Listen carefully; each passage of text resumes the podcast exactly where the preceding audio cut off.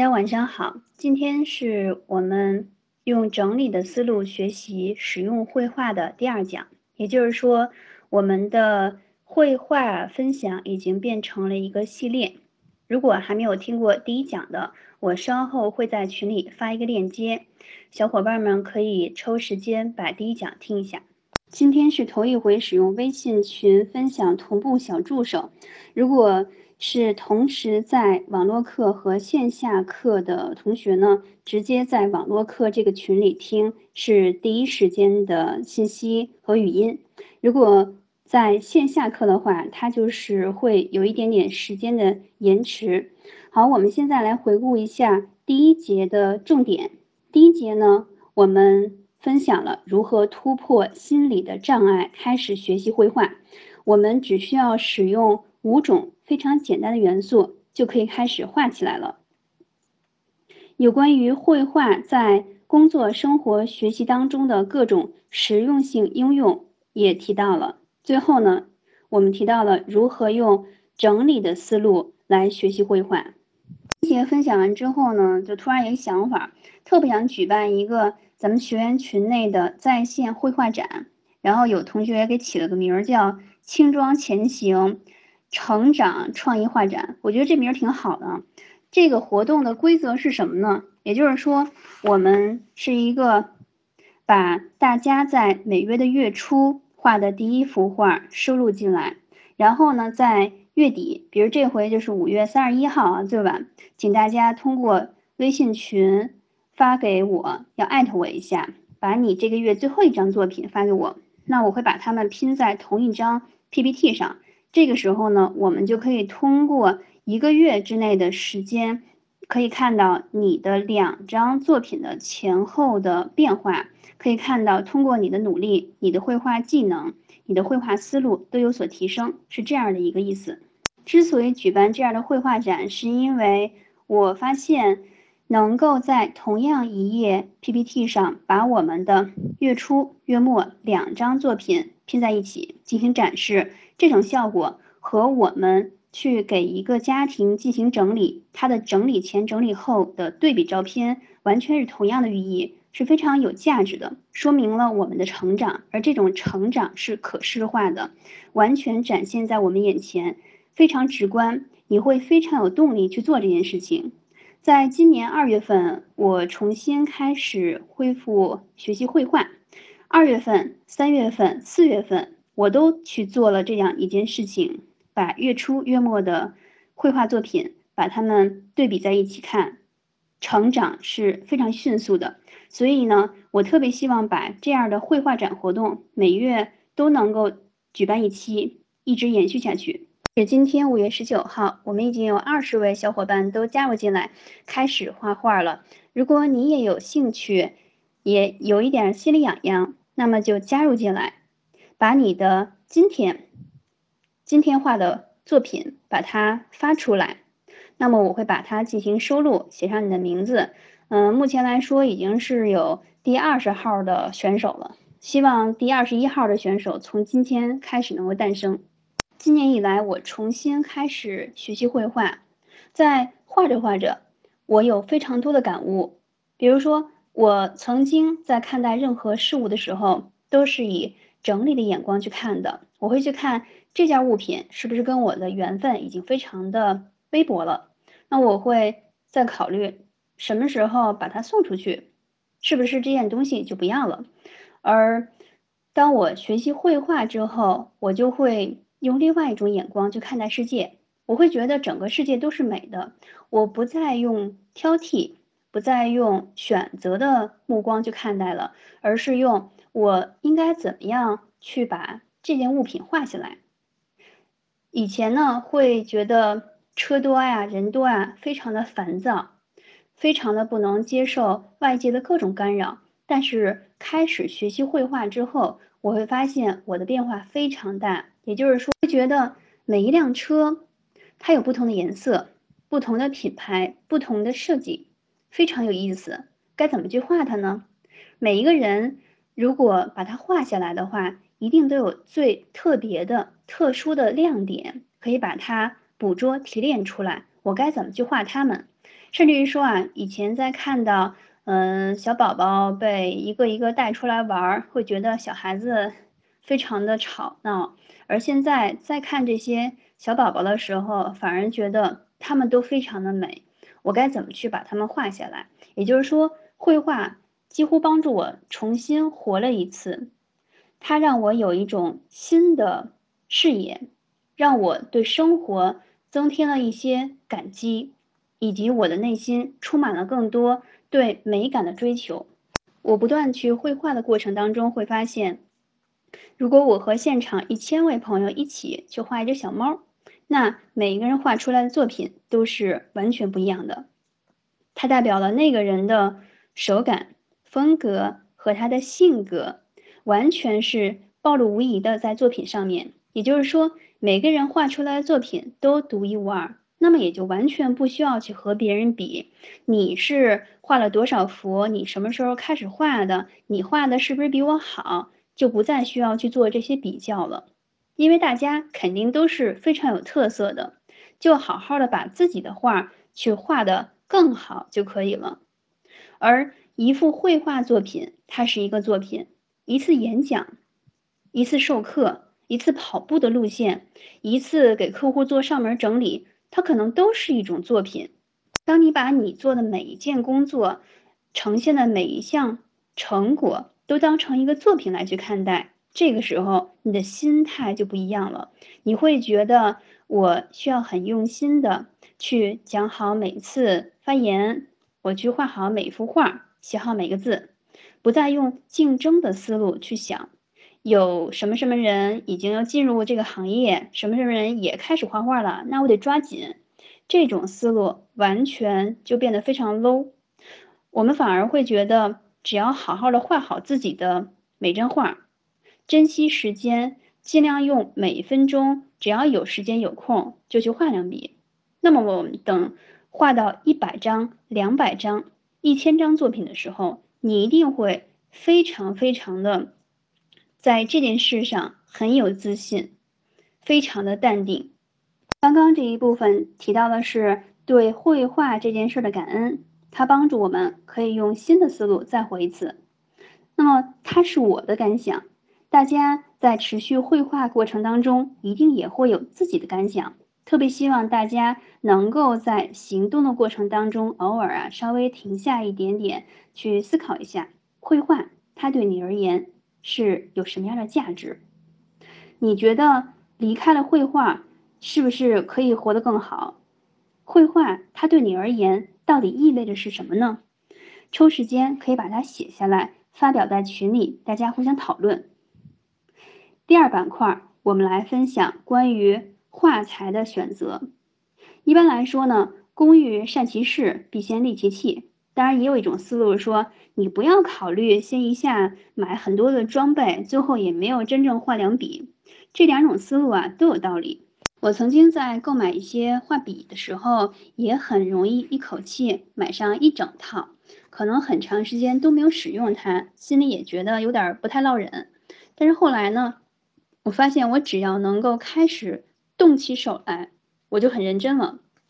我会觉得以前的那些工具。他买的都是非常值得的，提前买了，我就可以刚好省下现在的时间，不用去等待我的快递包裹，也不用出门去文具店去购买，现场就可以画。所以说，有一些工具的储备也是很得当的。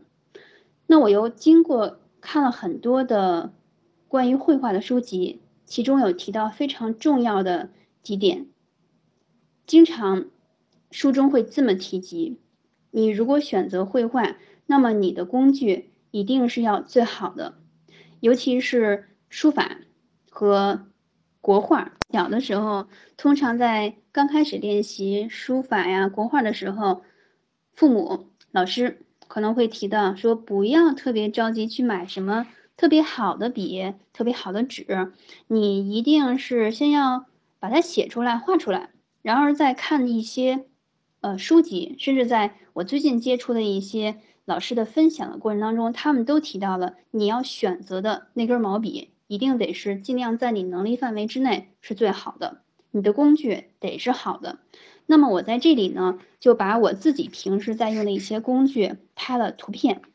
我们先从最基础的笔开始说起。如果说我们只是想画一些草稿、画练习，这种练习啊，是指呃不会将来发给别人去看的，不去展示的，只是自己去做一个练习，草草画了，可能画完之后不太满意，把它团起来扔掉都可以。如果说你只是想要去画一幅草稿，画一幅练习，是不打算给别人看的，哪怕这个画完了之后不喜欢，把它团掉扔掉，那我们就可以从圆珠笔、钢笔、铅笔。这三类进行入手。如果说你现在还特别习惯一边用铅笔画完了之后，这半段线条不满意，就开始使用橡皮把它涂掉，然后再重新用铅笔去画，反反复复的。那么这个时刻我就想去提示一下了，我们最好就不再使用橡皮了。为什么呢？首先说它只是一个练习稿，你都不打算让别人去看。那何必要把它修正的十分完美呢？我们在草稿阶段追求的是速度，而不是来回来去的涂改。用橡皮这个新的工具，就是另外一个工具的话，那我们就会减慢速度。咱们能不用就不用了哈。在这里给大家推荐的是我已经使用多年的是 UNI 品牌的，这个好像就是三菱的意思。嗯，蓝颜色的圆珠笔是我平时特别喜欢用的。那它的型号呢是 S N 杠幺零幺，在淘宝上购买的话，大概是六块钱一根儿，五六块钱的样子。这个同系列呢还会有黑色跟红色，我通常都是用红色的同款的圆珠笔去每天画速写，嗯，蓝色的用来打草稿。那这个笔呢，它是可以换笔芯儿的，我非常推荐。然后大家可以平时，嗯，把它买回来之后开始使用，在笔触这块儿是非常的流畅和完美的，从来不会断点。基础画笔分享完了，我们来说一下正式画画的时候用什么样的笔呢？在这里我拍了一张照片，里面有四根笔，从左到右，咱们一块儿来说。第一个呢是。好像叫 Marvi 牌儿，这个呢，在绘画店里我看到的是六块钱一根儿，然后它是一点零的粗细的那种，叫针管笔，也叫勾线笔。这种笔在我们画正式稿的时候，特别容易能够把这个形儿给勾出来。也就是说，我们以前可能很习惯用铅笔去画，那。如果在正式的一个作品上，就不要再让观众看到铅笔的痕迹了，而我们选择一个替换的工具，就是这种针管笔或者勾线笔。这个 Marvi 牌呢，我觉得是，嗯，性价比比较高。如果你对笔触追求更高的话，可以使用其他品牌。那么第二款是我们在签字写字的时候可以使用的。它的笔触也非常流畅，是三菱 UNI 的那个黑色碳素笔，也叫中性笔。那么这款呢，比较适合于如果我们在绘画的时候，你喜欢往上面去写一些文字，这个时候它就会比针管笔更加的好用。这款呢，大概是网络上买的话七八块钱一根儿，有黑色、蓝色跟红色三种颜色。第三款呢。是我现在经常在使用的这款是嗯三菱 UNI 的这种专业的绘图笔勾线笔，在淘宝上也可以买到。通常呢，它是一整套六支出现的，从零点一一直到一点零。我通常建议大家，如果买这种针管笔的话，最好是能选择零点五以上的去买。太细，比如说零点一啊，它还有零点零五的。呃，零点三，呃，这这些相对来讲都还是比较的细一些，你需要特别使劲儿。如果过于使劲儿的话，特别容易把那个笔头啊给它杵进去，杵进去之后，它的墨水就不容易画出来，不容易画在纸上，你就会觉得，哎，这个笔是不是都快废了？那确实这么回事。所以我们建议大家能够买稍微粗一些的，比如说零点五啊、零点八都是较好的选择。最右边。是我最近的最爱，它是樱花牌的，樱花牌的笔呢，就是稍微贵一些。我记得这根貌似是十二块钱吧，它是一点零的，笔触呢有一点点像毛笔，写上去、画上去都非常的舒适，特别推荐。一点零粗细的笔特别适合去画一些线条要比较的厚重、比较的刚毅，要显示出一些线条粗细变化的时候，你可以去进行一种选择。如果说是平时只是用很简单的一些笔触去勾边儿，那我们用零点五、零点八就可以了。特别细的话，通常是画一些很细节的。在我们初学的阶段，这些特别细的笔我们暂时还用不上，没有必要搞那么细的研究。我们先从短平快这种能提升绘画速度的笔工具去着手。说完了基础和正式稿使用的画笔，我们先来说一下上色应该用什么样的工具。通常来说呢，如果一幅画啊，你画起来就把它画成一个素描的感觉，或者说就是一个呃白描勾边儿，它已经看起来很美了。那你不用上色也可以。如果说你希望它变得更加色彩斑斓一些，我们就需要选择一些上色的工具了。在这里推荐大家一些非常的性价比高的水彩笔，比如说宜家的。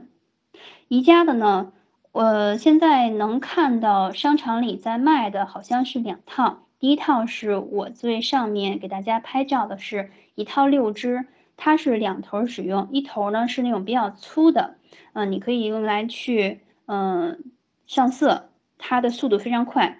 另外一头是小印章。这六支笔呢，印章，这个笔一头是可以上色用的，另外一头呢是印章。那这个印章啊，它会分成每支笔都是不同的图案，有小星星、小花儿，还有小海豚。